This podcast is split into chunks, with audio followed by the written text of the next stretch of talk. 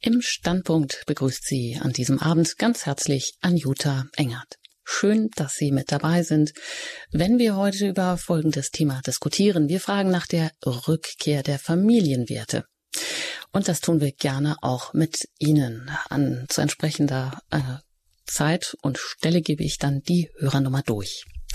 Die klassische Familie sei auf dem Rückzug, heißt es oft, und sie wurde schon oft zum Auslaufmodell erklärt. Die Familie wird in die Misere geknüppelt, das schrieb schon 2007 der profilierteste Sozialexperte Deutschlands Jürgen Borchert. Er wurde auch gern als Robin Hood für die Familie bezeichnet. Dennoch irgendetwas muss an dieser Lebensgemeinschaft so überlebensstark sein, dass sie trotz vieler Angriffe nicht so einfach zuzukriegen ist. Nach Gender-Lesart ist Familie eine Gruppe von Menschen, die irgendwie zusammengehören. Da, wo Verantwortung füreinander übernommen wird, vielleicht erinnern Sie sich auch noch an die Definition, Familie ist da, wo Kinder sind. Hat nun die Pandemie zu einem Umdenken geführt? Als wir plötzlich gemerkt haben, dass die Familie die letzte Zufluchtsstätte des Menschen ist, dann, wenn alle Stricke reißen, sind es Mütter und Väter, die zu ihren Kindern stehen, mögen sie auch den größten Mist verbockt haben. Schließlich stammen wir alle aus einer Familie. Nach wie vor lebt die Mehrheit der Bevölkerung in Deutschland in einer Familie mit Vater, Mutter und Kindern. Und nach wie vor geht, gilt die Familie als Keimzelle der Gesellschaft. Sie schafft Voraussetzungen, von denen der Staat lebt, die er aber selber nicht geben kann. Denn Familie ist eine Herzensangelegenheit. Sie ist die Beziehungsgrundlage des Lebens. Sie ist der Raum, in dem Liebe lebt. So der jüngst mit 71 Jahren verstorbene erfolgreiche Publizist, Journalist Jürgen Liminski. Er hat sich mit grenzenloser Leidenschaft für die Familie eingesetzt, selbst zehnfacher Familienvater, hat 21 Enkel gehabt. Ja, und wenn wir schon von ihm reden, dann wollen wir natürlich auch ihm vielleicht diese Sendung widmen. Das war nämlich auch Ihre Idee. Ganz herzlich darf ich heute unseren Experten hier im Studio in München begrüßen, Michael Rack. Er ist, hat Rax Domspatz, eine christliche Agentur zur Förderung christlicher Lebenskultur gegründet und ich darf ihn herzlich jetzt hier erst einmal begrüßen. Guten Abend, Herr Rack. Ja, guten Abend, Frau Engert. Und ein herzliches Grüß Gott Ihnen, liebe Hörerinnen und Hörer. Sie sind katholischer Publizist, Buchautor. Man kennt Sie auch von vielen Radio- und Fernsehsendungen als Moderator. Sie moderieren auch die Kirchenmesse Gloria, organisieren christliche Veranstaltungen. Man kann Sie auch als Referent zu vielfältigen Themen buchen, einladen. Wie ist das denn, Herr Rack? Kann man Sie jetzt auch schon wieder zu bestimmten Vortragsthemen einladen? Haben Sie, sind Sie schon wieder in der Planung jetzt, wo die Pandemie abflaut? Ja, zum Glück. Es war auch in den letzten Monaten schon einiges möglich in Österreich, in der Schweiz und dann bei den Online-Vorträgen, die wir Referenten ja neu entdeckt haben und vor allem die Einrichtungen der katholischen Erwachsenenbildung. In diesem Punkt gab es ja durch die Corona-Maßnahmenzeit eine, einen äh, Innovationsschub. Und mittlerweile machen wir ganz selbstverständlich eben auch vom Schreibtisch zu Hause äh, Vorträge. Es ist nicht dasselbe, wie wenn das Publikum da ist, aber immerhin. Und äh, jetzt kann man ja wieder planen und ich hoffe, dass viele Veranstalter, viele Pfarreien, viele äh, Kolping-Gruppen und andere Kreise, die äh, Vorträge veranstalten, wieder den Mut finden, für den Herbst äh, so etwas zu planen. Äh, es ist ja so wichtig. Wir haben einen so großen Orientierungsbedarf in vielen Fragen. Und äh, ich habe schon wieder den halben Terminkalender voll im Herbst. Äh, und das ist auch gut so. Ja, schön. Da sind wir jetzt also auch gespannt, ob da nun auch äh, Familienwerte jetzt als neues Thema bei Ihnen vielleicht auftaucht. Familienwerte, christliche Werte, wie jetzt zum Beispiel der Wert des menschlichen Lebens überhaupt, ich sag mal vom Mutterleib bis zur Bahre, die Wertschätzung von Mann und Frau als Person und vieles mehr, was wir jetzt im, im Laufe der Sendung sprechen werden, all das scheint ja in der veröffentlichten Meinung gar keine große Rolle mehr zu spielen oder es wird auch von Ideologien wie zum Beispiel Gender regelrecht bekämpft. Und dennoch ist für eine Mehrheit der Menschen hierzulande, das sind nämlich 90 Prozent, die Familie immer noch der erste und der entscheidende Lebensraum, so der Zukunftsforscher Horst Opaschowski.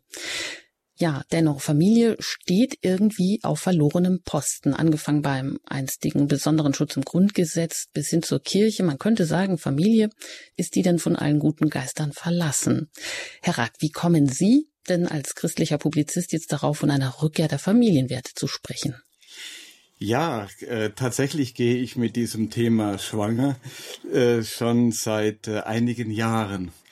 Äh, das hat damit angefangen, dass ich immer wieder, und zwar schon etwa seit 2004, äh, 2005, immer wieder Nachrichten gelesen habe, die ganz aus dem Rahmen äh, fallen, aus dem Rahmen dessen, was Sie gerade so beschrieben haben. Zum Beispiel hieß es Jahr für Jahr, die Ehen dauern länger, die Zahl der Scheidungen ist zurückgegangen, die Zahl der Eheschließungen äh, sind gestiegen und so weiter. Und das waren immer so kleine Meldungen irgendwo im Vermischten der Zeitungen. Und äh, niemand hat es aufgegriffen. Es äh, äh gab keine Talkshow, die sich mit diesem Thema äh, beschäftigt hätte. Aber der Trend hat sich immer mehr äh, verfestigt.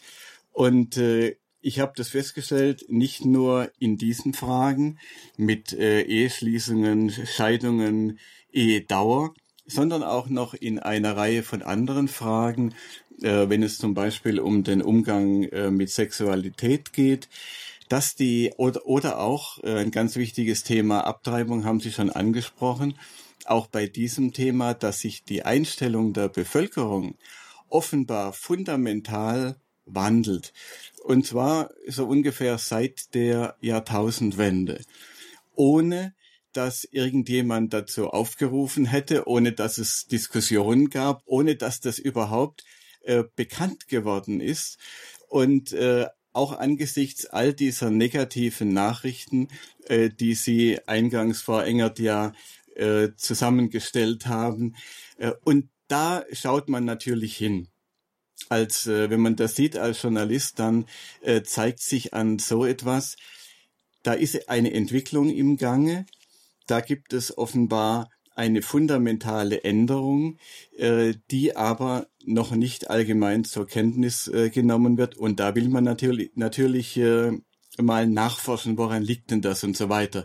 Und ich habe diese Gedanken äh, dann mal äh, dem Kollegen Liminski äh, vorgetragen, diesem äh, ganz wunderbaren, einem unserer äh, größten und verdienstvollsten äh, vollsten, äh, Journalisten, erst vor ein paar Monaten. Und äh, er hat mich ausdrücklich ermutigt und hat gesagt, äh, da musst du einen Artikel dazu schreiben, das musst du alles recherchieren und äh, an die Öffentlichkeit bringen.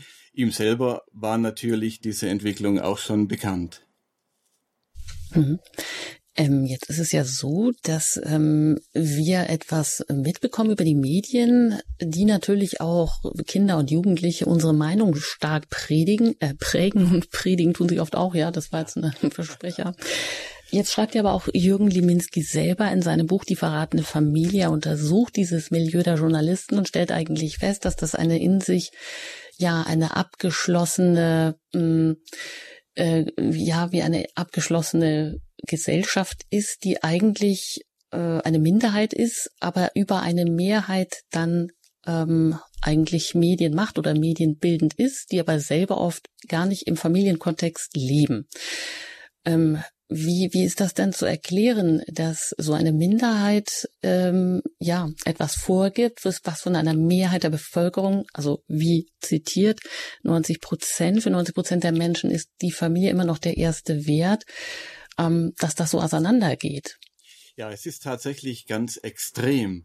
Und äh, noch nie ist die Welt des äh, Mainstream-Journalismus, wie ich es mal nennen will, so verschieden gewesen von der Welt der normalen Bürger. Äh, Lewinsky wusste das selber ja auch, er war ja beim Deutschlandfunk äh, und selbst bei einer solchen Einrichtung äh, war diese Entwicklung äh, ganz äh, stark zu spüren. Äh, das hat sich entwickelt im Lauf der Jahre. Es war schon immer so, dass der Journalistenberuf nicht in gleicher Gewichtung von, von Menschen verschiedener soziologischer Gruppen ergriffen wurde. Es waren immer äh, eher also Menschen vom, vom aus von der linken Seite des äh, politischen Spektrums, äh, eher Menschen, äh, die äh, keine äh, Normalfamilie selber äh, gegründet haben.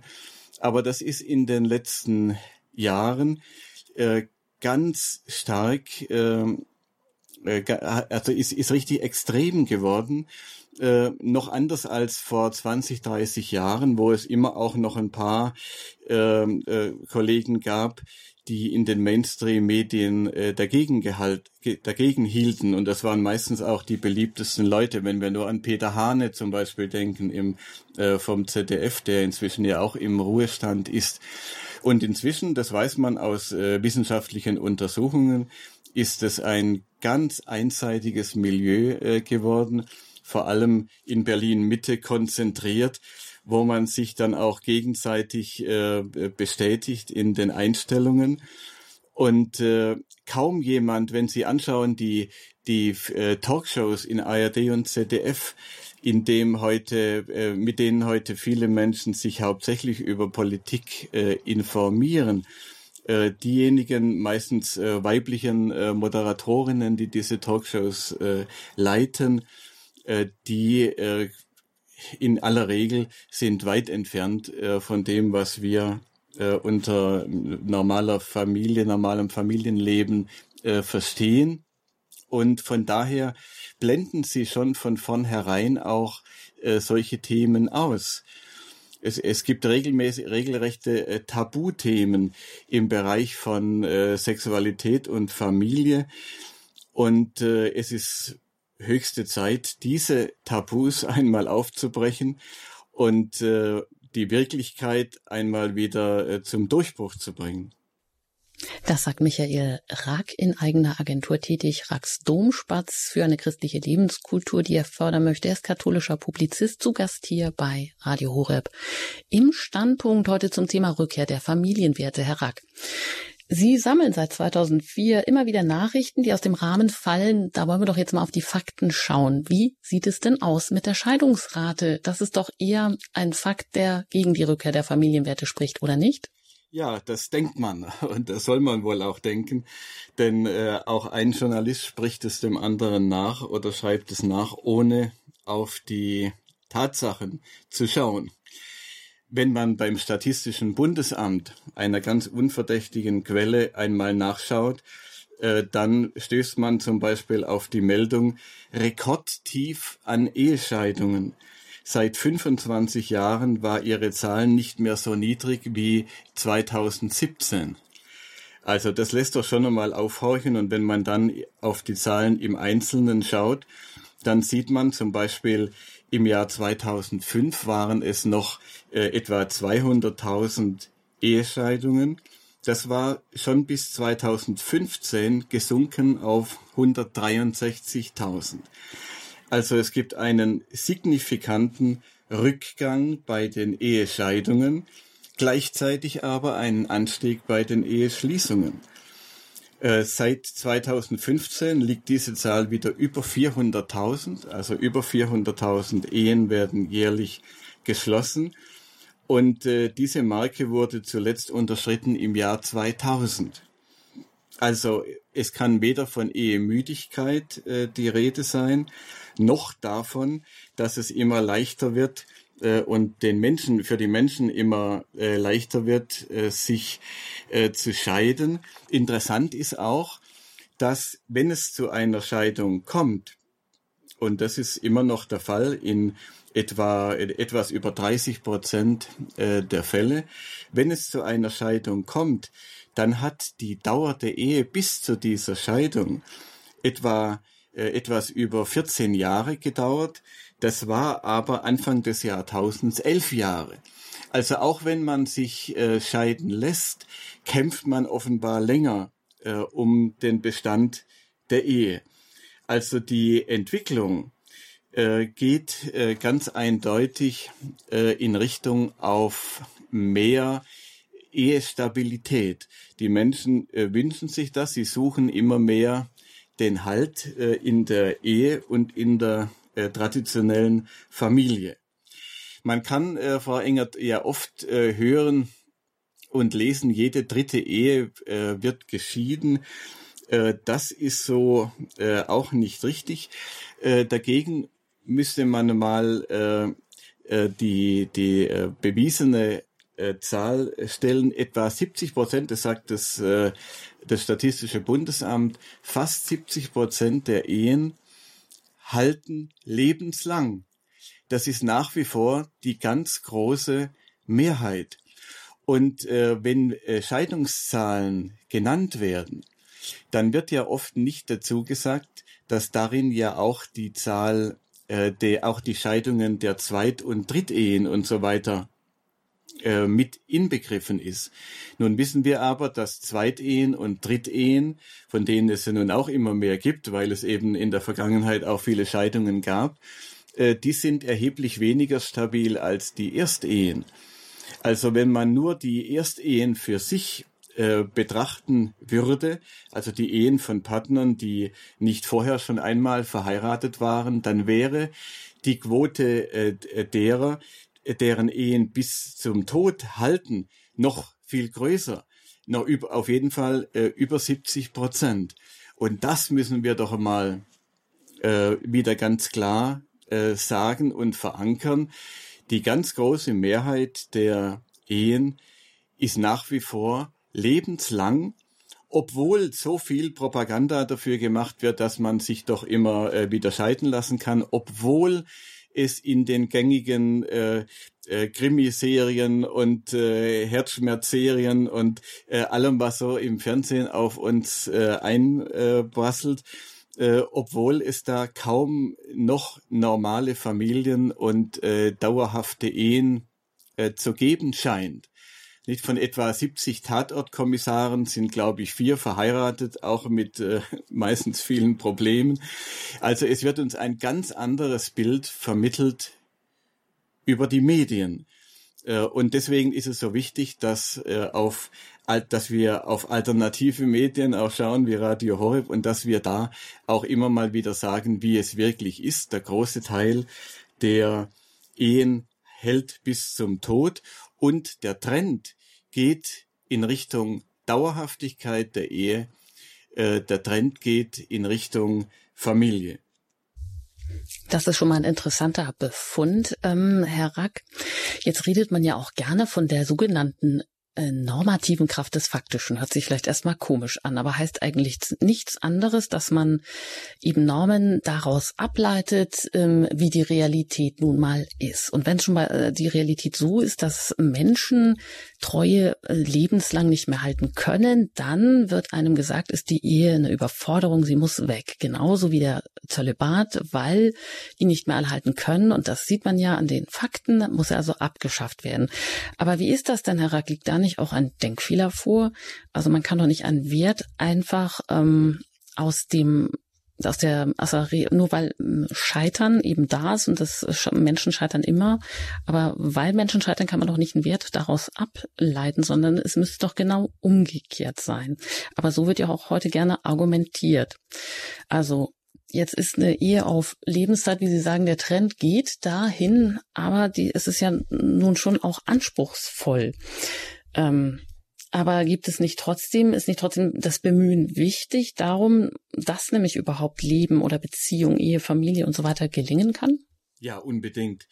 Äh, natürlich ist das, äh, ist es sehr anspruchsvoll. Übrigens ist es auch anspruchsvoll, ehelos zu leben.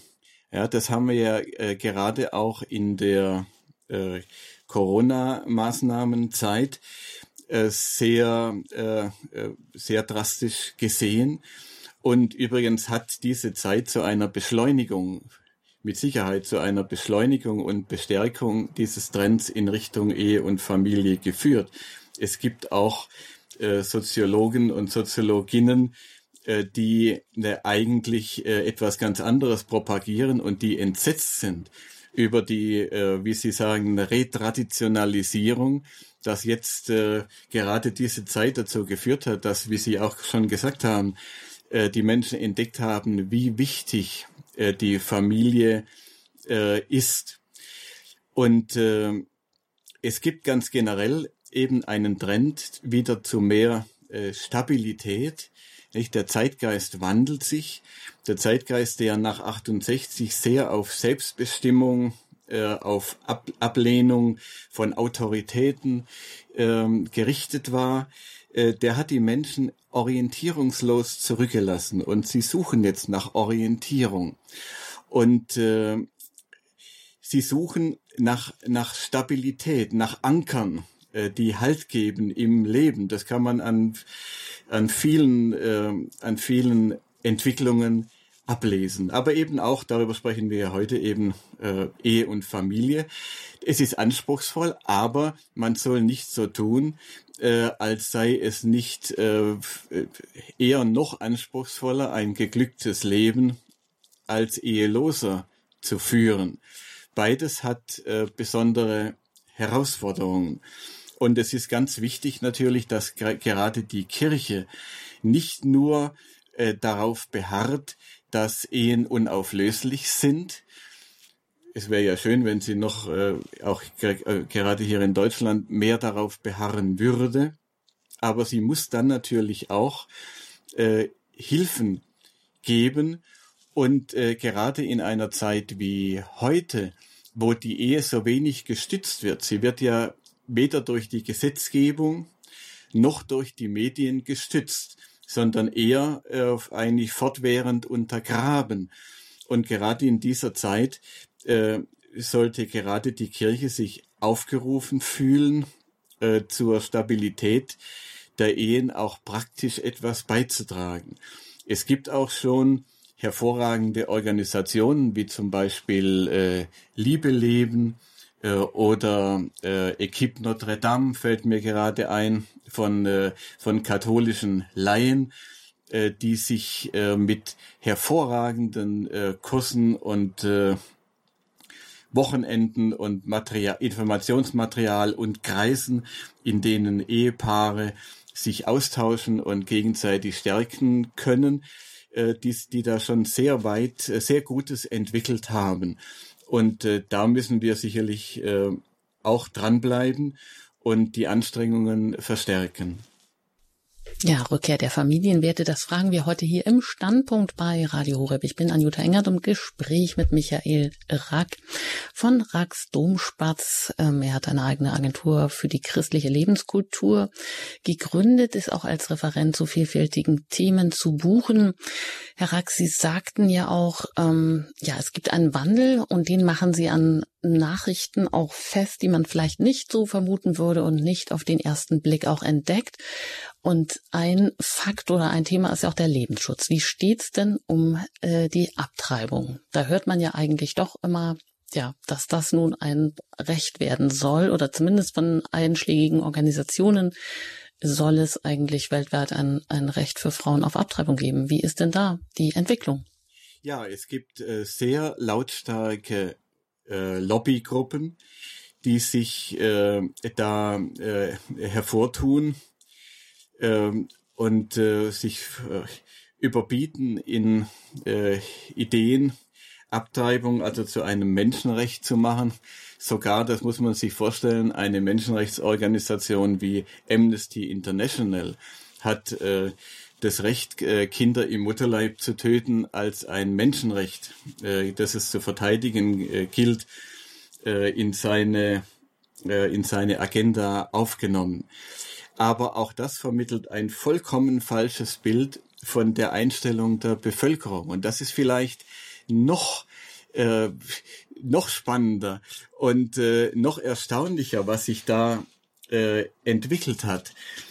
Äh, es gibt eine regelmäßige äh, wissenschaftliche Untersuchung, die alle vier Jahre äh, vorgenommen wurde, seit 1992, eine wissenschaftliche Umfrage unter Leitung des Diplompsychologen Professor Handschmidt und mit anderen zusammen, die basiert auf einer allgemeinen Bevölkerungsumfrage des Leibniz-Instituts für Sozialwissenschaften in Mannheim. Kann man alles googeln. Übrigens, wenn äh, von Ihnen, liebe äh, Hörerinnen und Hörer, äh, jemand äh, von mir Quellen hören will über das, was ich hier erzähle, bitte einfach äh, mir eine E-Mail schicken oder mich anrufen äh, über den Hörerdienst von Radio Horeb äh, bekommt man meine Kontaktdaten, dann kann ich Ihnen das alles äh, äh au Detail äh, noch einmal übermitteln. Also wenn man diese Untersuchung sich anschaut, im Jahr 92, kurz nach der Wiedervereinigung, waren 80 Prozent der äh, Menschen in den äh, neuen Bundesländern für äh, einen äh, freien Zugang äh, zu, zu Abtreibungen. 80 Prozent. Im Jahr 2012, das war das letzte Jahr, in dem die Untersuchung durchgeführt wurde, war diese Zahl gesunken von 80 auf 55 Prozent. Also extrem signifikant. In den alten Bundesländern ist die äh, Zustimmung, äh, wenn man gesagt hat, äh, Frauen sollen freien Zugang zu Abtreibungen haben, von 47 Prozent gesunken auf 30 Prozent. Ähm, das ist schon mal eine, eine große Überraschung, denn äh, Lebensschützer äh, kommen ja in den Medien nicht zu Wort, werden äh, allenfalls äh, mit Falschbehauptungen madig gemacht. Und äh, in den Talkshows ist das Thema Abtreibung äh, fast total tabuisiert. Man will nicht äh, daran rühren und das äh, aus gutem Grund. Also wenn man mal schaut, äh, wie viele Ärzte zum Beispiel bereit sind, Abtreibungen durchzuführen in Deutschland, dann sagt das Statistische Bundesamt, die Zahl der Arztpraxen und Kliniken, die Abtreibungen durchführen wollen, ist gesunken von 2003 bis 2018 um 40 Prozent von 2000 auf 1200, um 40 Prozent, ein äh, radikaler Rückgang. Und von denen, von den Kliniken, die gesagt haben, wir führen das durch, äh, macht das ein erheblicher Teil nur äh, aus äh, medizinischer äh, Indikation äh, und nicht ähm, äh, allgemeine äh, Abtreibungswünsche äh, aufgrund der Beratungsregelung sondern nur, wenn, wenn medizinische Indikationen dafür äh, vorliegen. Und äh, die Seite der Abtreibungsbefürworter äh, ist sehr alarmiert über diese Entwicklung. Äh, die äh, Staatssekretärin zum Beispiel im Landessozialministerium Baden-Württemberg, eine Frau Mielich, hat gesagt, ähm, viele junge Ärzte wollen keine Schwangerschaftsabbrüche mehr durchführen. Und deswegen prüft das Land Baden-Württemberg, ob, ob dazu eine Pflicht an Unikliniken eingeführt werden kann. Und sie prüfen, ob, ob Neueinstellungen davon abhängig gemacht werden können, dass Ärzte bereit sind, äh, Abtreibungen durchzuführen. Also sie sind schon am Überlegen, ob sie das verpflichtend machen. Denn, und jetzt zitiere ich die, äh, die Frau Milich äh, wörtlich, Staatssekretärin, äh, unter den Ärzten wird derzeit ein Generationswechsel spürbar. Viele, die heute Abtreibungen durchführen, äh, sind 60 Jahre und älter und es gibt nicht viele, die bereit sind, ihnen nachzufolgen. Also das ist nun wirklich eine ganz unverdächtige Quelle. Äh, und es hat jetzt auch die äh, grüne Bundestagsfraktion da eine, einen Gesetzentwurf vorgelegt, äh, um äh, flächendeckende Versorgungssicherheit beim Schwangerschaftsabbruch zu schaffen. Und äh, sie wollen alle möglichen Maßnahmen äh, da ergreifen, äh, weil da so ein Notstand aus ihrer Sicht besteht. Also es gibt zwischen München und Bregenz zum Beispiel in Vorarlberg überhaupt gar keinen Arzt mehr, äh, der bereit ist, Abtreibungen durchzuführen. Und ich habe jetzt gerade eine, das vielleicht als letztes da noch dazu, ich habe gerade eine Meldung, die mich, äh, die mich sehr äh, hat schmunzeln lassen, äh, gesehen im Stern vom 7. Juni, erst ein paar Wochen her, der Frauenarzt Friedrich Stapf, den ich seit 30 Jahren äh, kenne und der mich auch mal vor Gericht äh, gezogen hat, äh, ohne Erfolg, Äh, er hat, äh, er war ja der Erste, der im großen Stil äh, Abtreibungen durchgeführt hat, nachdem das möglich war in den 70er Jahren und der damals in meiner Heimatstadt äh, Stuttgart eine Abtreibungsklinik äh, äh, eröffnet hat, die längst geschlossen ist, aber in München ist er noch tätig. Und da hat der Stern jetzt einen, einen großen, rührseligen Bericht äh, gebracht. Äh, er könnte längst in Rente sein, äh, äh, doch das wäre für viele Frauen eine Katastrophe. Friedrich Stapf ist 75 Jahre alt, seit mehr als 40 Jahren, hieß es im Stern, führt er äh, Schwangerschaftsabbrüche durch und das hat er wirklich am Fließband sozusagen gemacht also Dutzende pro Tag. Am Anfang sehr viel, jetzt macht er, glaube ich, noch so ein, noch so ein Dutzend äh, am, am Tag. Anfangs waren es noch sehr viel mehr. Und äh, ich weiß, weil ich äh, einiges da äh, mitbekommen habe, dass er durchaus äh, in stillen Stunden auch, äh, äh dass ihn da auch sein, sein Gewissen drückt. Aber er glaubt, dass er, dass er den Frauen da etwas Gutes tut. Und äh, der Stern zitiert ihn äh, mit den Worten, nur wenige Mediziner wollen mit diesem Thema in Verbindung gebracht werden. Und äh, so macht er inzwischen also äh, fast jeden dritten, äh, jede, jede dritte Abtreibung in Bayern. Und äh, der Stern schreibt dann, also mit seinen 75 Jahren könnte er längst im Ruhestand sein, doch er findet keine Nachfolger. Und das ist doch mal äh, interessant, äh, dass junge Ärzte nicht mehr bereit sind, obwohl man eigentlich denken könnte, heute, äh, nachdem so viel vom Recht auf Abtreibung, vom dem angeblichen Recht die Rede ist, müsste doch, das doch längst Normalität geworden sein. Aber die jungen Ärzte wollen es, äh, wollen es nicht mehr.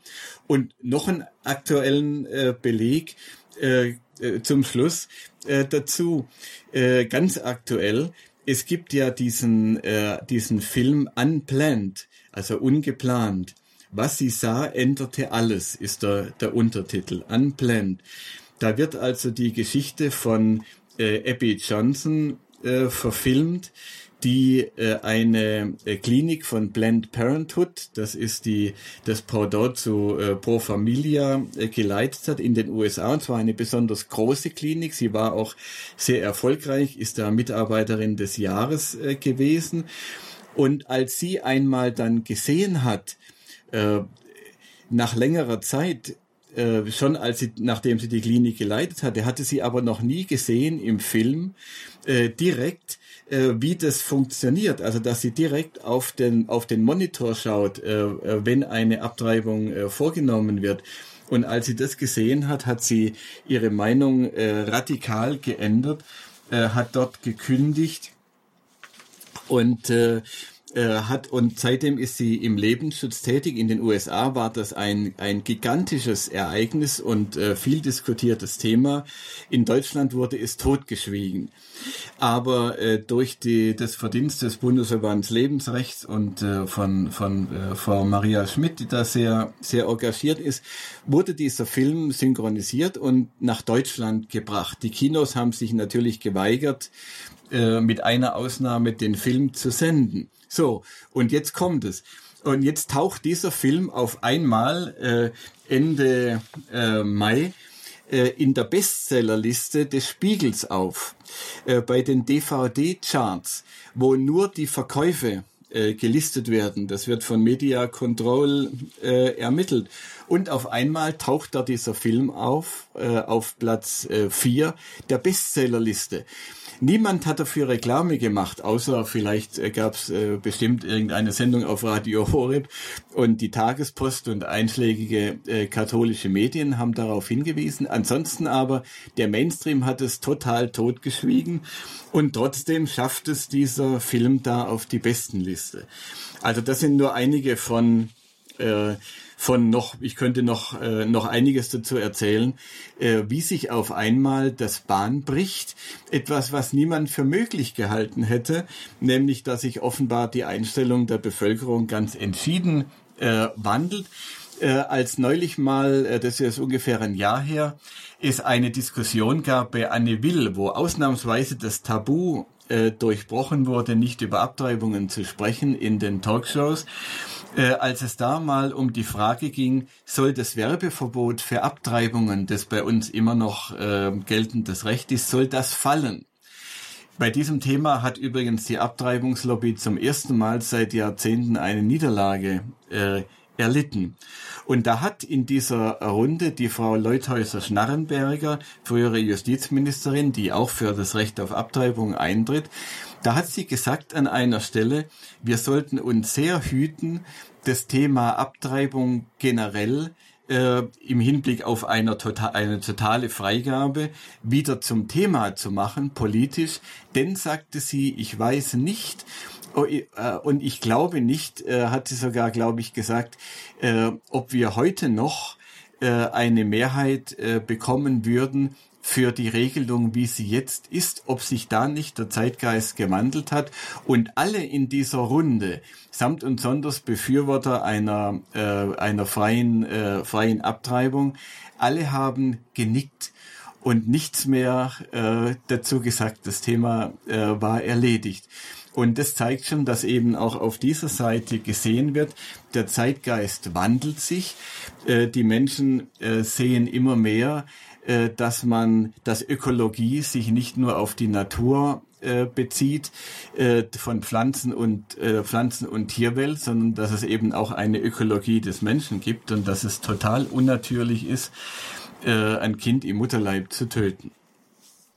Ja, so Michael Rack. Er ist hier zu Gast heute im Standpunkt bei Radio Horeb im Studio in München mit eigener Agentur Racks Domspatz, um eine christliche Lebenskultur zu fördern, ist katholischer Publizist, Referent zu vielfältigen Themen, auch Radio- und Fernsehmoderator und nennt uns hier doch einige Beispiele, wie zum Beispiel auch der Film Unplanned, was sie sah, änderte alles von Abby Johnson, die eine engagierte ähm, Abtreibungsklinik leitete und von der Abtreibungsbefürworterin zur Lebensschützerin geworden ist. Und diesen Film, den kann man zwar hier nicht im Kino sehen, aber man kann ihn online kaufen und sich angucken oder auch als DVD. Und wie Sie sagen, Herr Rack, er hat es auf die Spiegel Bestseller Bestsellerliste geschafft. Ja, das sind also Anzeichen für einen Wandel, für die äh, äh, Rückkehr der Familienwerte. Das ist jetzt die Frage, äh, welche Anzeichen gibt es dafür? Wie sehen Sie das, die Sie uns jetzt zuhören? Wenn Sie mögen, dann sind Sie herzlich eingeladen, sich hier in dieser Runde zu beteiligen mit Ihren Erfahrungen, mit Ihren, ja, vielleicht auch konkreten Hinweisen dafür, wo der Zeitgeist hingeht. Sie erreichen uns jetzt unter der 089517 00800 8. Das ist die Hörernummer, die jetzt für Sie hier freigeschaltet ist. Und wenn Sie mobil unterwegs sind, wenn Sie Radio Horeb vielleicht auch unterwegs im Auto über DRB Plus eingeschaltet haben oder aus dem Ausland anrufen, dann wählen Sie natürlich zuerst die 0049 vorneweg und dann die 89517 008 008. Und nach der Musik geht es hier weiter mit der Frage, ja, gibt es eine Rückkehr der Familienwerte?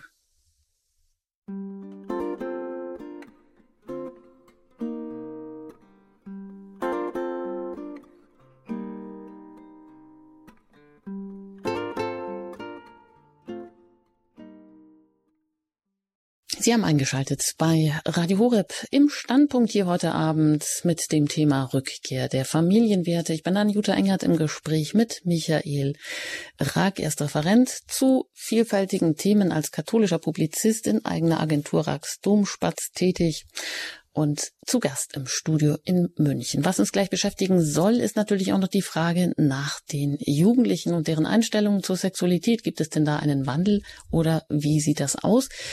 Mittlerweile äh, haben sich aber auch Hörer dazu geschaltet und ich darf Sie einladen, sich an dieser Diskussion hier bei uns heute einzumischen unter der 089 517 008 008 und das hat Herr Ackermann bereits getan, den ich begrüßen darf jetzt hier ähm, in der Sendung. Ja, hallo. Guten Abend, Herr Ackermann aus Berlin. Guten Abend. Ich habe äh, eine Frage und auch ähm, eine Anmerkung oder ein Statement. Also die Frage ist, ähm, was die statistische Zahl der Scheidungen betrifft, dass die sinkt, äh, ist natürlich toll, äh, ohne Frage, aber liegt es vielleicht daran, äh, dass viele Paare äh, ja seit Jahren schon äh, gar nicht erst mehr heiraten. Und meine Anmerkung ist, dass ich äh, Sie, Herr Rack, äh, schon bitten möchte, Ihre Wortwahl auch zu überdenken. Ich meine, Sie sprechen hier von Mainstream-Medien und von, von, Propaganda da drin. Und äh, Entschuldigung, aber das ist für mich ähm, AfD-Jargon. Und ich finde, das hat auf Radio Horeb nichts zu suchen. Ja, gut. Also gehen wir das weiter an Herrn Rack. Danke, Herr Ackermann.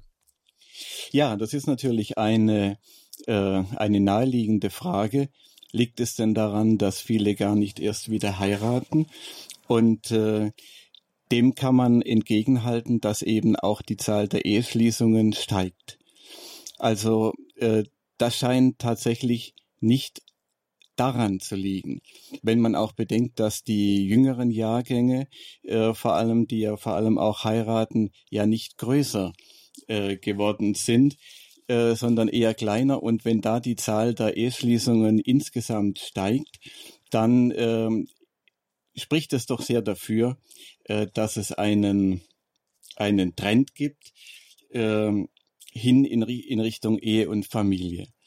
Und äh, was Sie gesagt haben äh, zu den äh, Mainstream-Medien, nun mittlerweile äh, setzt sich die Erkenntnis ja immer mehr durch und auch ein wissenschaftliches Institut um das andere äh, stellt es fest. Zum Teil stellen es auch die äh, Leute aus den Mainstream-Medien äh, selbst fest, dass einfach die, ähm, die äh, Frage äh, welche Themen aufgegriffen werden und wie sie aufgegriffen werden, äh, immer einseitiger äh, geraten ist und dass sich viele in der Bevölkerung da einfach nicht mehr wiederfinden.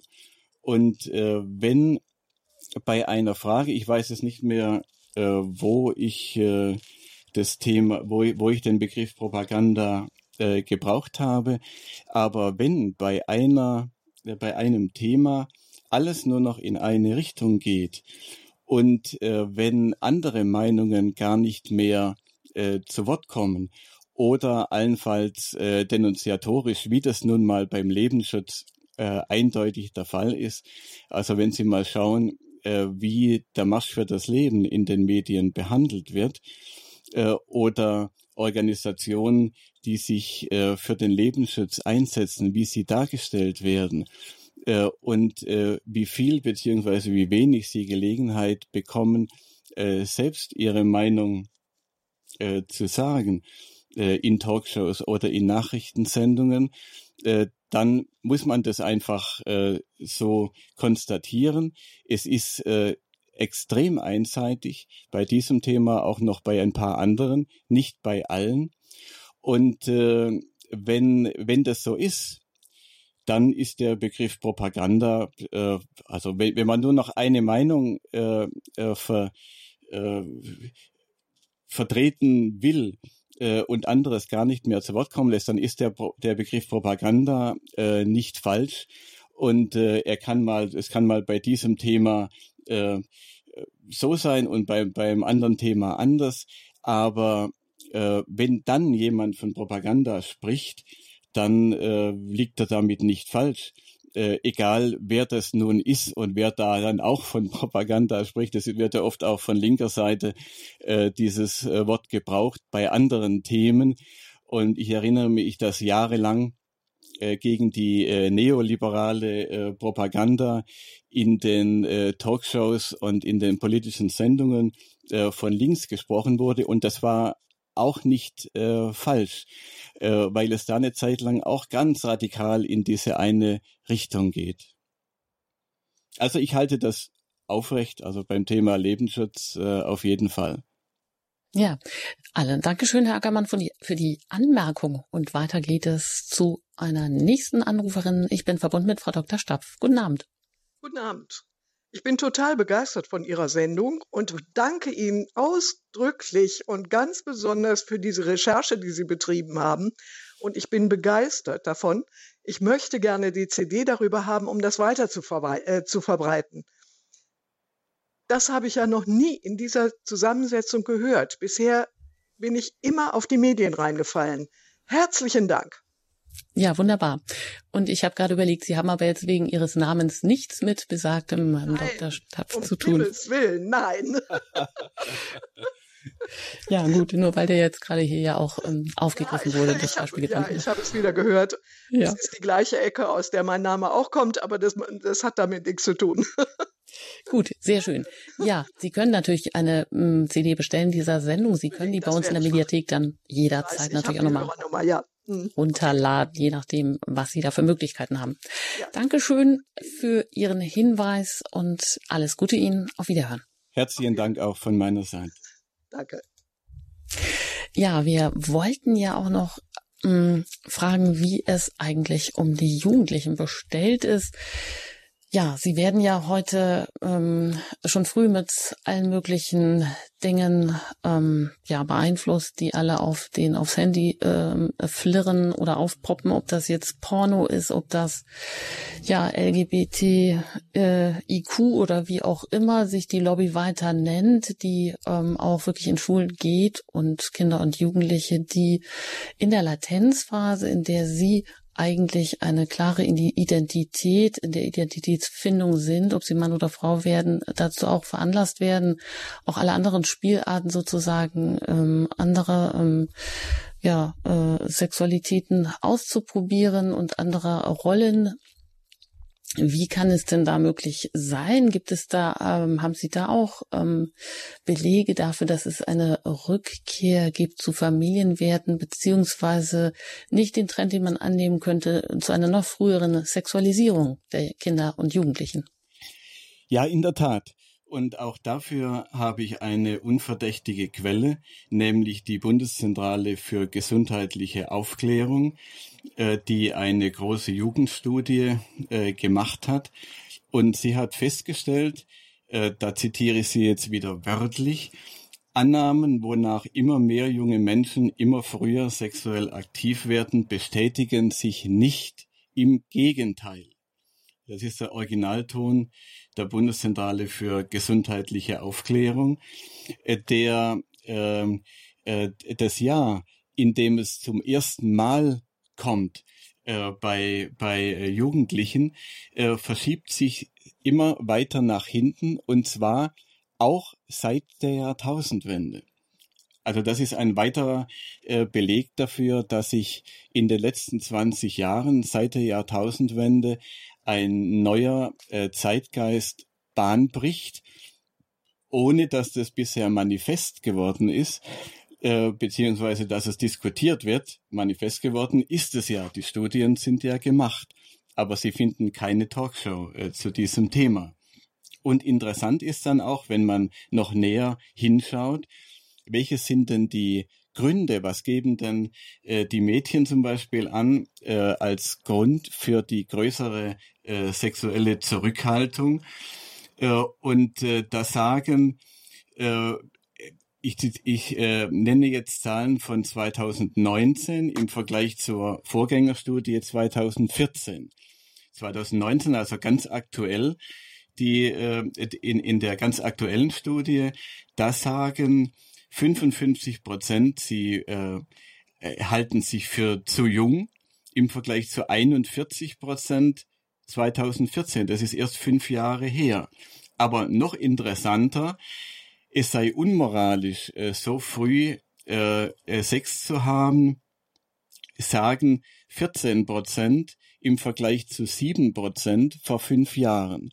Da hat sich das schon verdoppelt in diesem äh, Zeitraum.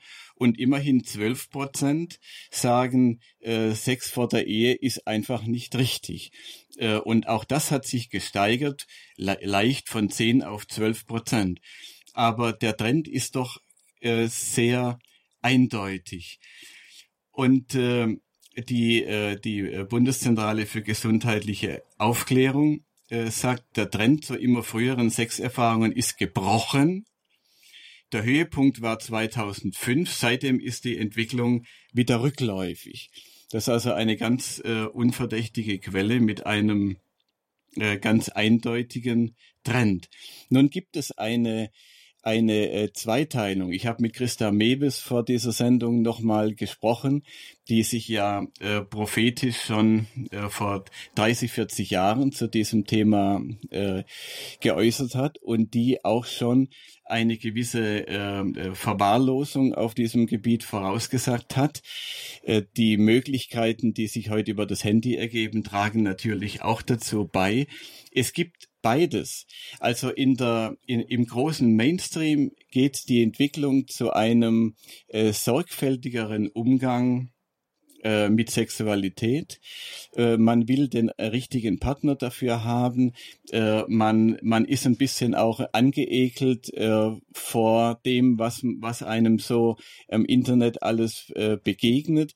Man sieht auch das Beziehungselend in der älteren Genera in der Elterngeneration zum Teil und wird dann sehr vorsichtig. Das ist die Mehrheit. Und dann gibt's aber auch eine, einen Teil der Jugendlichen, die mehr in die, äh, in die Verwahrlosung gehen, äh, wo dann sozusagen, ähm, äh, ja, die, die sich dann, äh, die, die, die es dann sehr schwer haben, äh, zu einem äh, vernünftigen Verhältnis zur Sexualität zu, äh, zu finden.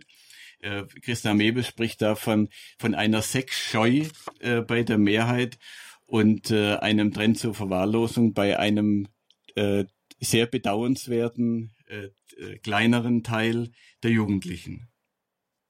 Mhm. Interessant ist übrigens noch was anderes, vielleicht darf ich das noch ergänzen. Das wird äh, viele Hörer äh, sicher auch äh, überraschen. Es gibt, äh, wenn man äh, auf YouTube schaut oder Instagram, äh, zurzeit einen äh, ganz starken Trend bei äh, jungen so, sogenannten Influencerinnen also junge Frauen, die äh, ihre äh, Lebensweisheiten, äh, meistens äh, Kosmetik-Tipps und dergleichen, aber eben auch anderes äh, aus ihrer Einstellung zum Leben über äh, Instagram äh, oder andere soziale Netzwerke äh, publizieren und die haben oft äh, Hunderttausende oder sogar Millionen Abonnenten und da gibt es einen ganz starken Trend, nie wieder Pille. Das ist wirklich also spannend. Ich habe das jetzt gerade noch einmal äh, recherchiert auf diese Sendung hin. Also wenn Sie bei YouTube zum Beispiel nie wieder Pille eingeben, dann, äh, dann kommen Sie da äh, drauf. Und es ist interessant, wie die äh, jungen Frauen das begründen, äh, wie ihnen das geschadet hat auf äh, allen möglichen Ebenen, wie, wie es sich negativ auf die Sexualität auswirkt äh, und so weiter. Äh, und äh, der Trend ist eindeutig es ist eine, eine starke äh, Pillenmüdigkeit äh, in, der, äh, in der jungen Generation. Äh, und äh, die Frage ist, bei all diesen Themen, welche Konsequenzen zieht eigentlich äh, die Kirche äh, bei diesem Thema, wenn man mal auf die Diskussion um den synodalen Weg schaut. Aber vielleicht äh, kommen wir noch darauf. Ja, soweit hier im Standpunkt bei Radio Horeb. Unser Thema heute Rückkehr der Familienwerte. Ich bin im Gespräch mit Michael Rack im Studio in München. Er ist in eigener Agentur tätig, Racks Domspatz für eine christliche Lebenskultur, ist katholischer Publizist, Radio, Fernsehmoderator und Referent zu vielfältigen Themen kann man ihn auch buchen. Und wenn Sie mögen, dann können Sie uns gerne hier erreichen und mitdiskutieren über die Frage, gibt es Anzeichen für eine Rückkehr der Familienwerte? Und wenn ja, welche machen Sie aus? Sie erreichen uns unter der 089 517 008 008. Und das hat auch Herr Gatter getan, mit dem ich jetzt hier verbunden bin in der Sendung. Ich grüße Sie. Guten Abend, Herr Gatter. Ja, grüß Gott, schönen guten Abend. Ich möchte erstmal herzlichen Dank sagen für die hochinteressante Sendung. Ich höre jetzt, habe nicht, nicht ganz zugehört, aber den größten Teil und ist echt toll. Ich bin ein paar Mal schon in München mitgegangen bei dem Gebetszug 1000 Kreuze für das Leben und kenne den Wolfgang Hering schon länger. Und ich, ich verfolge diesen Kampf äh, der Abtreibungsbefürworter ja, und Gegner schon länger bei uns in unserem Land und finde das echt schlimm, was da abläuft. Ich habe das 2015 mitbekommen, wie der, der Doktor Stapf da gegen die Leute vorgeht. hautnah, muss ich ganz ehrlich sagen, und das hat mich echt schockiert. Sie kennen ja den scheinbar schon länger und haben schon einige Kämpfe mit dem durchgefochten. Ich, ich war dann recht erstaunt, muss ich ganz ehrlich sagen, obwohl ich es nicht eindeutig sagen kann, mit welchen Mitteln man gegen Leute vorgeht, die sich für den Lebensschutz einsetzen. Ich bin aus der nördlichen Oberpfalz, bin nicht aus München und war dann mit dem Auto unten 2015 und als ich nach Hause gekommen bin, habe ich die Motorhaube geöffnet und wollte den Ölstand von, von meinem Auto prüfen. Lag ein großer Stein im Motorraum. Den hat mir irgendjemand in München reingelegt, mit der Absicht, dass ich einen Unfall erleide. Ich bin dann zur Polizei gegangen, habe das denen erzählt. Der Polizist hat zu mir gesagt, ja, da hat wahrscheinlich einer versucht, dich um die Ecke zu bringen, ohne Spuren zu hinterlassen. Wenn ich scharf bremsen hätte müssen auf der Autobahn, wäre der Stein nach vorne, hätte sich in den Motor, in den Riemenantrieb reingedreht, wahrscheinlich hätte den Motor blockiert und ich wäre von der Autobahn geflogen. Und ich bin schon länger in dem Bereich, engagiere mich ein bisschen. Ich wohne hier in der Nähe, in der Nähe zur tschechischen Grenze und wir haben da ein rechtes Problem mit der Prostitution. Und es ist schon zweimal probiert worden, mir durch Manipulationen an meinem Auto mich um die Ecke zu bringen. Also man geht gegen Leute, die sich für den Lebensschutz einsetzen, radikal vor, habe ich feststellen müssen. Und das ist schon mhm. erschreckend. Und es hat gerade einer angerufen und hat sich darüber erregt, dass sie da von einer einseitigen Medienberichterstattung da gesprochen haben, was natürlich eindeutig der Fall ist. Wir werden ja von den Medien komplett für dumm verkauft. Und diese ganze Abtreibungssache, das wird alles totgeschwiegen, das geht ja alles in, in eine ganz andere Richtung. Wenn man das in unserem Land so verfolgt, und das ist ja nicht bloß in unserem Land der Fall, das ist ja in der gesamten westlichen Gesellschaft so, es ist schon erschreckend, was da stattfindet, muss ich ganz ehrlich sagen. Mhm. Ja, das wollte ich eigentlich bloß sagen und vor allen Dingen wollte ich mich ja. bedanken für den tollen Vortrag, den Sie da gehalten haben. Es ist echt interessant, Ihnen zuzuhören. Danke, Herr Gerter. Das, was Sie jetzt gerade uns schildern, das bestätigen ja auch viele ähm, Organisationen, die Alpha, die im Lebensschutz tätig sind, dass da regelmäßig auch Anschläge auf äh, Personen oder eben auch äh, Räumlichkeiten äh, der Lebensschützer verübt werden, so wie Sie das jetzt persönlich wohl auch erfahren mussten.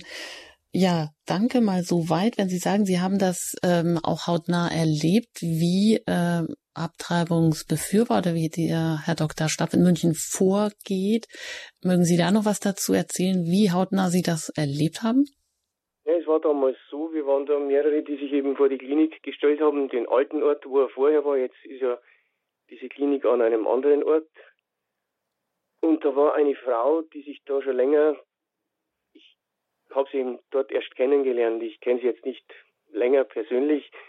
Und sie hat eine große eigene Familie, ich glaube sieben Kinder, und die sich da eben hingestellt hat und die, die Leute angesprochen hat, die dort hingegangen sind mit der Absicht, eben Abtreibung vorzunehmen, um die von der Abtreibung abzuhalten. Und da ist der Dr. Stapf rausgekommen, hat die am, am Revers gepackt und geschüttelt und sie bedroht, eben zu ihr gesagt, wir wissen, wo sie wohnen und, und hat ihm versucht, die einzuschüchtern. Die hat dann, glaube ich, die Polizei geholt, hat den angezeigt. Also dem gefällt mhm. es gar nicht, dass sich da die Lebensschützer hinstellen und sich für den Lebensschutz einsetzen. Und der geht da mit massiven Mitteln dagegen vor. Ich war, wie das passiert ist, nicht vor Ort, weil ich muss Ihnen ganz ehrlich sagen, ich hätte ihn eine aufs Maul gehauen, wenn ich das mit, mit erlebt hätte. Muss ich ganz ehrlich sagen. Aber die Frau war natürlich eingeschüchtert. Und das war die Absicht seines Tuns. Also der Mann, der hat schon Faustdick hinter den Ohren, das muss ich ganz ehrlich sagen. Ja, danke, Herr Gatter. Wir geben das mal weiter an Herrn Rack. Ja, Herr Gatter, vielen Dank für Ihr Engagement. Äh, also, äh, wenn Sie bei solchen Märschen dabei sind, dann wissen Sie ja, wie viel Hass da auf diejenigen äh, an den, an den äh, Rändern des Weges äh, auch äh, niederprasselt, äh, die sich für den Lebensschutz einsetzen. Das ist ja nun auch verständlich, äh, denn es gibt äh, Abtreibungen, das, das ist etwas, was ganz, was ganz hart an das, an das Gewissen geht. Und äh, viele Menschen, die damit zu tun hatten und die aus welchen Notlagen heraus auch immer zum Teil sind es ja auch gravierende äh, Notlagen, zum Teil. Äh, zum Teil ist es ein bisschen leichtfertig, weil es einfach viele tun und weil es in den Medien als normal hingestellt wird. Und hinterher bekommt man dann äh, eben auch oft äh, Gewissensbisse, äh, leidet da auch Qualen und versucht auch die Zweifel, die man in sich trägt, niederzuhalten, indem man sie nach außen wendet, indem man aggressiv nach außen geht und äh, indem man gegen Lebensschützer schreit, im Grunde gegen das eigene Gewissen schreit. Da ist oft viel Not dahinter bei denen, äh, die sich so aggressiv verhalten. Das rechtfertigt natürlich nicht, dass man einem einen Stein ins, ins Auto legt, das ist klar. Aber Lebensschützer bleiben grundsätzlich friedlich. Das wäre ja schlimm, äh, wenn, wenn man da äh, mit gleicher äh, Münze sozusagen heimzahlen würde. Wir setzen uns ja, ich bin ja nun auch Lebensschützer seit Jahrzehnten. Wir setzen uns ja natürlich für das Leben ein und äh, wollen auch mit der Art, wie wir auftreten, äh, für das Leben werben und auch äh, die die offenen Arme, die die man hat, äh, allen gegenüber, die mit diesem Thema zu tun haben, ja auch zeigen. Äh, das war bisher in Deutschland immer so. Die Lebensschützer sind immer sehr friedlich aufgetreten und das ist eigentlich auch selbstverständlich und soll auch so bleiben. Aber man könnte zu diesem Thema natürlich noch äh, sehr viel sagen, äh, was ich nicht mache, aber eines, äh, eines doch, äh, weil es mich, mich selber so äh, frappiert hat. Äh, es gibt eine Serie im deutschen Fernsehen im ersten Programm, In aller Freundschaft heißt das, eine Ärzteserie, die in Leipzig spielt. Viele von Ihnen, liebe Hörerinnen und Hörer, äh, schauen da mit Sicherheit zu, denn es ist im Augenblick die meistgesehene äh, Serie, äh, die, die jede Woche kommt. Und äh, da, da gab es eine Sendung äh, und ich lege Ihnen nahe, das zu googeln. Man kann die im Netz immer noch finden vom äh, 27.10.2020. Äh, also es ist erst äh, ein Dreivierteljahr her die Folge 908. Und das ist also eine, eine absolute Mainstream-Serie, ganz normale, äh, zu, die zur besten Sendezeit läuft, eben mit sehr hohen Einschaltquoten, auch auf verschiedenen dritten Programmen. Und da war, wurde ein Fall geschildert.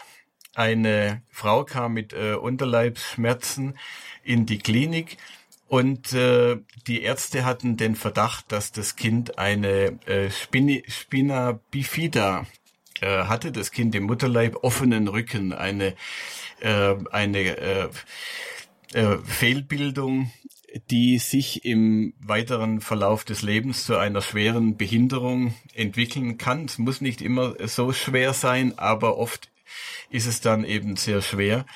Und die Frau war total geschockt, hat gefragt, muss ich das Kind behalten oder kann ich es noch abtreiben? Und dann wurde ihr gesagt, ja, also äh, Schwangerschaftsabbruch ist äh, möglich, obwohl schon die 21. Woche war, aber es wäre eben ein Fall äh, einer äh, medizinischen oder äh, kindlichen Indikation wegen Behinderung äh, des Kindes und da kann dann auch über drei Monate hinaus eben abgetrieben werden. Ähm, es stand dann zur Debatte, dass man eine OP im Mutterleib macht, um immerhin zu erreichen, äh, dass dieser offene Rücken geschlossen wird und dass die mögliche Behinderung geringer bleibt. Aber die Frau war also total entsetzt und wollte das gar nicht. Äh, der Vater des Kindes war auch dabei, der hat sich für das Kind ausgesprochen und es gab dann also große Auseinandersetzungen und die Ärzte haben die Frau dahingehend beraten, dass sie gesagt haben, es ist auf jeden Fall ihre Entscheidung. Und sie haben auch dem Vater gesagt, sie müssen der, äh, der, ihrer Frau die Freiheit lassen. Sie muss das selbst entscheiden. Äh, dann kam die erste Überraschung in dieser Sendung, nämlich dass in dem Beratungsgespräch, das man gesehen hat, einer Ärztin mit dieser Frau, geschildert wurde, dass äh, im Falle einer Abtreibung der Herzstillstand des Kindes mittels Spritze äh, in das Kind im Mutterleib herbeigeführt wird, weil sonst die Gefahr besteht, dass bei der Abtreibung das Kind lebend zur Welt kommt. Solche äh, Details werden äh, eigentlich nie im Fernsehen äh, geschildert in den letzten Jahrzehnten. Äh, und das war schon die erste Überraschung. Und die zweite war dann, also die Frau hat gesagt, ja, ich, ich möchte abtreiben. So, und dann hat sie es aber doch nicht gemacht. Und äh, die, die äh, Folge endete mit der Frage, ja, warum haben Sie sich jetzt doch für das Baby entschieden? Man hat wirklich nicht damit gerechnet. Es war sehr spannend gemacht. Und äh, ich natürlich äh, und manche anderen äh, Zuschauer haben sicherlich befürchtet, es kommt jetzt dazu, dass also wieder eben Reklame dafür gemacht wird, äh, dass man äh, eben eine freie Entscheidung trifft, dass es die Entscheidung der Mutter ist und äh, dass sie also nicht ihr ganzes Leben sich da verbauen soll durch so ein Kind. Das war nämlich auch das Thema, dass das ganze Leben dann, die hatten sich eine eigene, einen eigenen Betrieb aufgebaut und so weiter, dass das dann alles möglicherweise nicht mehr ging. So, und dann sagt diese Frau äh, Folgendes, das habe ich mir wörtlich äh, notiert. Äh, Sie sagen, sagt sie zur Ärztin, äh, die sie vorher beraten hatte, Frauen, die sich für einen Abbruch frei entscheiden können, können damit später gut leben. Also die hatte gesagt, da muss man jetzt keine Folgen befürchten. Äh, wenn man sich frei dafür entschieden hat, dann kann man ja später damit gut leben. Und jetzt sagt die Frau wörtlich wieder, da ist mir klar geworden, dass das auch andersrum gilt das war eine, eine sensationelle äh, Wendung, dass sie sagt, ja, wenn man sich frei dafür entscheidet äh, zur Abtreibung, dann hat das keine Folgen, wird behauptet, aber dann muss das ja auch gelten, wenn ich mich für das Kind entscheide, dass ich damit dann auch gut leben kann.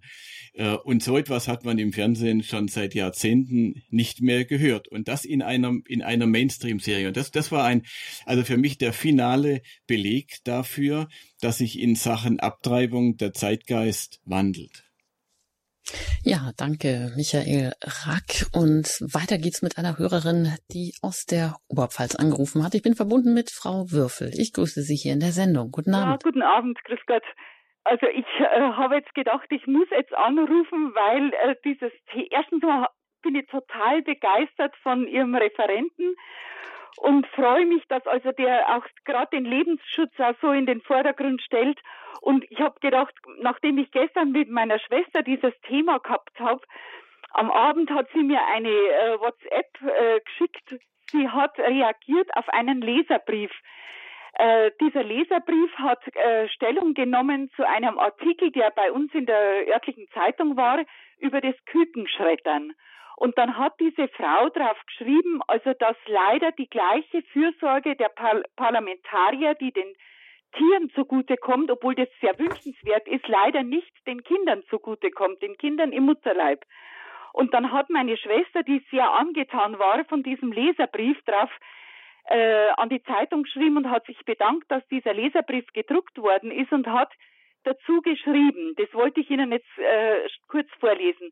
So wichtig der Tierschutz und das längst überfällige Abschaffen des Kükenschredderns ist, beziehungsweise äh, Spätbrutabbruchs ist, und wir diese Entscheidung sehr begrüßen, so lässt doch unsere Gesellschaft die gleiche Wertschätzung und Achtsamkeit, die wir den Tieren zukommen lassen, den Menschen gegenüber vermissen. Eine äh, Gesellschaft, die ihre eigenen Kinder tötet bzw. dem Tod preisgibt mit der Begründung der Selbstbestimmung der äh, Frau, driftet in dämonische Sphären ab. Gibt es einen schlimmeren Völkermord als den an unseren eigenen Kindern? Sollten wir nicht mit allen Mitteln finanzieller und ideeller Art versuchen, den betroffenen Frauen zu helfen? Wie viele kinderlose Paare würden gerne ein unerwünschtes Kind liebevoll großziehen? Trauen wir uns gegen die öffentliche Meinung unsere Stimme zu erheben, wenn es nicht anders geht, durch die Wahl von Parteien, die diesen Genozid verurteilen. Welche Hilfe erwarten wir von Gott? Oder erwarten wir überhaupt eine von ihm, wenn wir auf der anderen Seite das Gebot, du sollst nicht töten, derart missachten. Und das habe ich gedacht, das muss ich jetzt einfach vorlesen, weil das so gut zu dem passt, was gesagt worden ist. Ich bin unendlich dankbar, dass es einen Sender gibt, der solche Themen anspricht und nicht totschweigt. Vielen, Vielen Dank. Dank. Vielen Dank, Frau Würfel. Das ist ja, äh, damit tragen Sie auch bei und ähm, zu einem weiteren Indiz, ähm, was Richtung Rückkehr der Familienwerte geht, wenn Sie hier so klare, mutige Worte ähm, aussprechen äh, als äh, Reaktion auf einen Artikel zum Lebensschutz beziehungsweise auf das Kükenschreddern bezogen. Herr Rack, vielleicht ganz kurz dazu. Ja, ich hoffe, Frau Würfel, dass dieser Leserbrief auch veröffentlicht worden ist. Ähm, vielen Dank Ihnen, dass Sie, dass Sie das äh, vorgelesen haben. Da sind natürlich sehr viele gute Gedanken drin. Der Vergleich mit dem Kükenschreddern ist, glaube ich, sehr gut. Äh, und äh, die Tatsache, dass das jetzt äh, groß diskutiert wird und auch ja zu Recht verboten worden ist, gibt uns sozusagen eine Vorlage, um auch das Thema der Kinder im Mutterleib wieder anzusprechen. Es ist ja kein Zufall, dass es seit Jahrzehnten praktisch nicht möglich ist, öffentlich Filme zu zeigen, die in denen man sieht, wie eine Abtreibung geschieht. Äh, da bräuchte man massiven Polizeischutz, äh, um so etwas äh, überhaupt zu ermöglichen. Es gab, es gab ja den Film, oder es gibt den Film von äh, Dr. Nathanson, der auch äh, ja mal eine Abtreibungsklinik geleitet hat und äh, irgendwann dann gesehen hat, äh, dass das ja nicht geht, dass es ja, dass es ja ein Mensch ist da im Mutterleib und der dann daraus die Konsequenzen äh, gezogen hat. Dieser Film äh, konnte praktisch nirgends äh, gezeigt werden, öffentlich. Und äh, der Abby Johnson äh, ging es ja ähnlich. Und es ist ein, ein tolles Zeichen, dass sich der Film anblendet, in dem auch zu sehen ist, wie sich das Kind im Mutterleib wehrt äh, gegen, äh, gegen die Abtreibung, äh, dass das jetzt äh, so großen Anklang findet. Also die Sensibilität der Menschen ist durchaus da. Äh, und die ist sicherlich nicht nur für die Küken da, sondern auch für die Kinder im Mutterleib. Wenn, wenn sie denn mal erfahren, was da vor sich geht.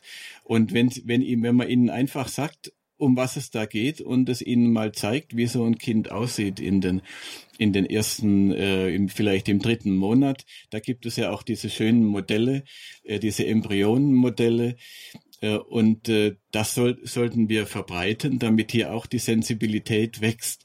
Es ist natürlich immer das Dilemma bei dieser Frage und deswegen gehen auch die Parteien da nicht dran, äh, dass eben so viele Menschen schon in das Abtre in ein Abtreibungsgeschehen äh, verwickelt sind. Frauen, die haben abtreiben lassen, Ärzte, die beteiligt waren, äh, äh, Väter, äh, Arbeitgeber und so weiter, äh, die darin involviert waren. Und man weiß, man weiß ja, äh, dass viele eben daran nicht mehr rühren wollen, dass sie auch äh, ihr ihre eigenen äh, äh, Zweifel, die sie daran haben, äh, in sich niederhalten wollen, dass sie an das Thema auch nicht erinnert werden wollen, dass sie auch nicht sich an, an den Pranger gestellt äh, werden äh, äh, sehen wollen, dass sie hier eine falsche Entscheidung getroffen haben. Und das macht es der Politik sehr schwer. Äh, wir kommen aus dem Dilemma aber nicht heraus, ja. Auch beim Kükenschreddern mhm. äh, wird ja äh, den, denen, die das tun, ein schlechtes Gewissen äh, eben gemacht. Äh, und es wird gesagt, ihr habt euch da äh, falsch verhalten in den äh, letzten Jahrzehnten und so weiter. Äh, und wir kommen auch bei diesem Thema äh, nicht daran herum. Äh, aber immer natürlich müssen wir mit größtem Verständnis auftreten für die, die davon betroffen sind. Wir machen alle Fehler, auch schlimme Fehler in unserem Leben. Die Möglichkeit zur Umkehr ist immer äh, offen. Und gerade wir als Christen äh, betonen ja immer mit Recht, es geht nie um die Verdammung von Menschen, die sich irgendwo falsch entschieden haben oder einen falschen Weg gegangen sind, äh, sondern es geht, es geht immer darum, äh, eben äh, Umkehr zu schaffen. Äh, Umkehr führt zur Befreiung. Die Wahrheit, wenn man sie erkannt hat, führt zur Befreiung. Es gibt immer den Weg der Vergebung es gibt immer auch den Weg, auch das Ungeborene, das ja bei Gott geborgen ist, Äh, hm. Herr Rack, lassen Sie uns noch ein Stichwort ansprechen. Die Zeit läuft nämlich. Ähm, Stichwort Kinderbetreuung. Und wenn Sie gerade sagen, es geht nicht um die Verdammung der Menschen, es geht auch nicht um die Verdammung der Menschen und der Mütter, die eine Kinderbetreuung in Anspruch nehmen müssen. Aber dennoch geht es ja darum, dass ein massiver und offensiver Krippenausbau betrieben wird und dass die Frage nach einer Gerechtigkeit hier im Raum steht. Elterngeld ist gekoppelt daran, dass Mütter früh wieder in den Beruf zurückkehren, dass sie sich am besten in der Schwangerschaft schon mal einen Kita Platz äh, sichern.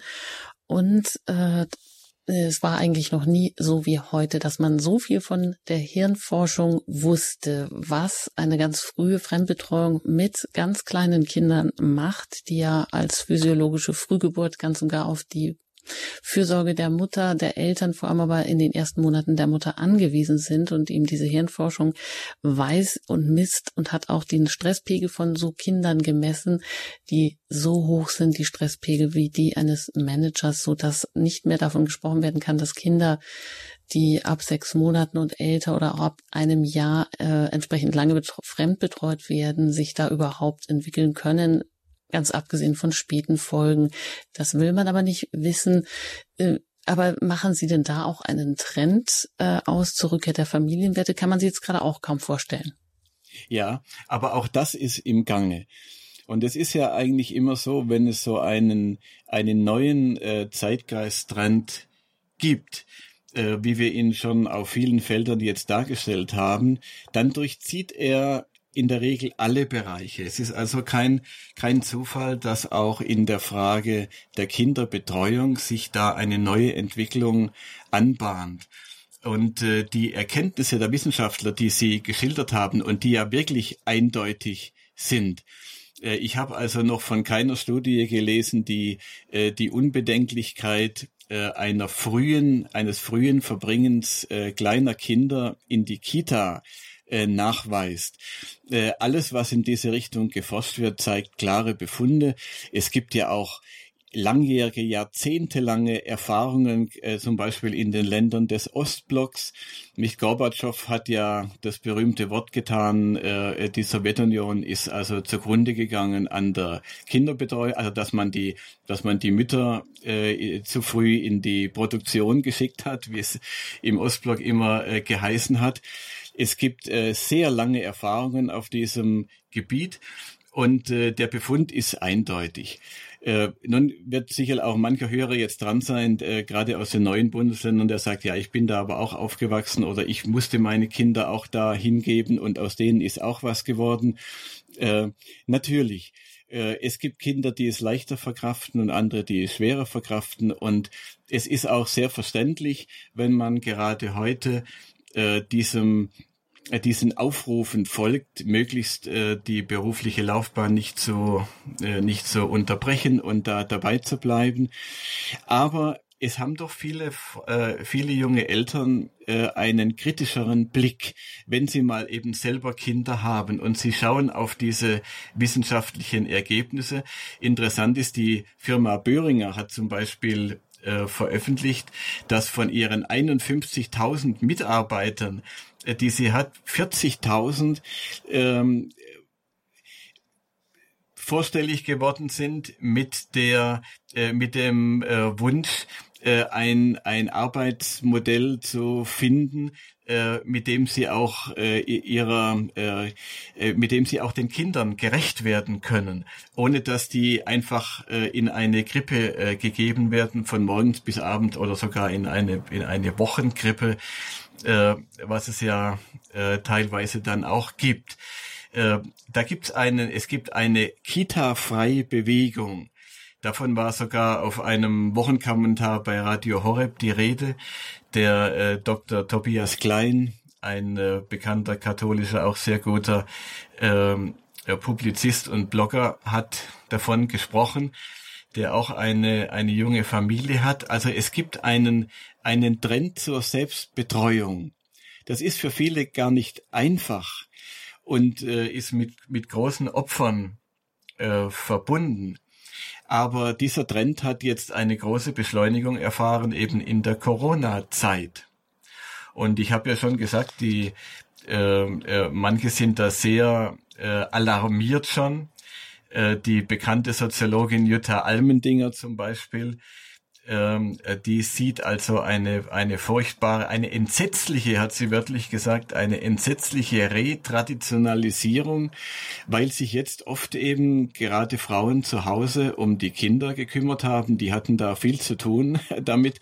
Die mussten dann auch das Homeschooling da äh, noch äh, mit den mit den Kindern machen und äh, die Kinder also möchte ich sagen bespaßen also die äh, die Kinder äh, oft äh, eben äh, betreuen äh, zu Hause und nebenbei noch äh, im Homeoffice vielleicht im eigenen Beruf äh, arbeiten, die hatten damit sehr äh, viel zu tun, aber viele Frauen haben dann jetzt entdeckt, dass sie das eigentlich äh, sehr gerne machen. Ja? Also dass sie, dass sie gerne äh, für nicht nicht diese Überbelastung haben, aber äh, dass sie äh, gerne ihre Kinder zu Hause betreuen. Natürlich können es auch Männer, das äh, muss man ja heutzutage immer dazu sagen.